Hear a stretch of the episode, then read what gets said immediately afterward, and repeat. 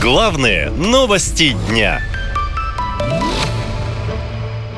Где стоят спецкамеры? Тотальная слежка в Москве и не только. В Роскомсвободе рассказали, что после начала спецоперации на Украине почти все регионы России внедрили систему распознавания лиц. Если в феврале таких систем официально по стране было только 5, сейчас в 13 раз больше отчитались в организации. Теперь власти могут найти буквально любого человека, говорят эксперты. Использовать современные техники могут для оперативно-розыскной деятельности и во время мобилизации, уверен адвокат Александр Баранов. Žitňanský. То, что они сейчас легализовали, вот эту слежку, то упростить, что называется, оперативно-розыскную деятельность. Максимальный сбор э, информации о социальной жизни человека. Давно за всеми следят и чуть что не так, за вами придут. В прошлом году Москва заняла седьмое место в мире по количеству камер на человека, Питер – десятое. Выше только китайские города, говорят специалисты. По их данным, сейчас силовикам достаточно 7 минут, чтобы выследить и задержать человека, а искусственный интеллект давно делит граждан на безопасных и опасных, говорят они. Причем в список опасных можно попасть, даже если просто прошел мимо подозрительного места или митинга с включенным телефоном, говорит эксперт современных технологий Валерий Марченко.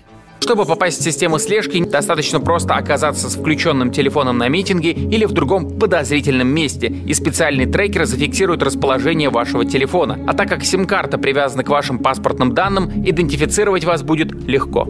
К слову, траты государственной услуги, связанные со слежкой за гражданами, в этом году увеличились почти в два раза, говорят специалисты. А расходы на передачу видео сотен тысяч камер наблюдения в государственные центры хранения данных и вовсе достигли рекордных 30 30 миллиардов рублей. Плюс единая биометрическая система, которая помимо всеобщего контроля несет еще одну опасность. Информацией могут воспользоваться мошенники, уверен финансист Борис Воронин.